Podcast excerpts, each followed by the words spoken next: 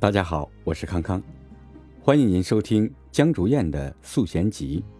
由喜马拉雅有声出版平台制作。存在是一个整体，我们存在于这个已经被整合了的世界里。参与这个动态整体的活动，这会影响我们不同时期对于这个世界的认知。这个认知，就是我们自己对于这个世界的意义。承认世界上的确存在一些无法探索的区域，有一些暂时解释不了的事情，但是这并不妨碍人类看见万里山河的巍峨壮阔，仰望星空时认识到自我渺小，深读历史的时候明白生命的转瞬即逝。存在于世界上的所有事物都相互关联，福祸总相依。在困境中有能力去识别失去与得失，并能够重新检验自己对于此类状况的理解是否正确。如果不正确，自己可以有不同的选择。有时候总是会对于一年后的自己抱有极大的期待。却对于自己的十年后，甚至五年后一无所知，那本该是一个既定的指引自己向前一直走不停歇的模样，总是喊着要在短期达到一个怎样的小目标，先不要去管十年后也许早已老去的自己。从前觉得漫长的岁月遥不可及，可等真的到了那一天，又觉得。曾经恍如昨日，忽略时间成本与时间累积是一件非常可怕的事情，因为现在你对于世界的表达，也许是你以后的行为。长期固定的行为就是一种习惯，而习惯往往是决定人命运的东西。可是十年后，你老了十岁。我老了十岁，山河老了十岁，星辰大海老了十岁，上帝也老了十岁。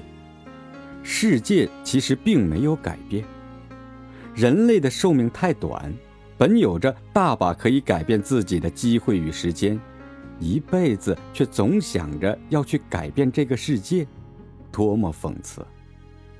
有能力和机会与人分享一件事情。与可能了解我们的人呈现一些我们脑海里的画面，与愿意花时间给自己的人倾诉那些对外界暗生的情愫，这样我们便不会那么孤独。但是在分享的过程中，为了能够真正让对方听懂自己的表达，那必须在此过程中达成理解上的共识。进一步挖掘那些从来说不出的话，明白任何语言中表达出来的话语都不是最想说的那一句。那些留在体内横冲直撞、无法被表达的念头，即便对方不说出来，也能够从心里理解对方。真正懂得关心一个人。是尽可能减少分析他的行为念头的源头，或者是与之有因果关系的元素，而是尝试着让他自己亲眼看清楚并承认自己的处境，仅此而已。让他们发现自己身上的责任，以及听到自己内心真实的声音，之后拥有挑战自我的勇气，最终能够达到一定程度对自己的反思。自己究竟是基于什么而立足于这个世界？到底是什么样的改变促使自己选择了这样的生活，并坚信这样会给自己不断的带来快乐？总有一天你会看清生活的真实模样，总有一天要接受那些肮脏与黑暗的过往，总有一天会在泥泞中捡起曾经对于善良与美好的信仰。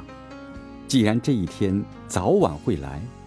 早一点睁开眼睛，没什么不好。您刚才收听到的是江竹燕的《素贤集》第二十八集《心有所觉》，感谢您的收听，下集再见。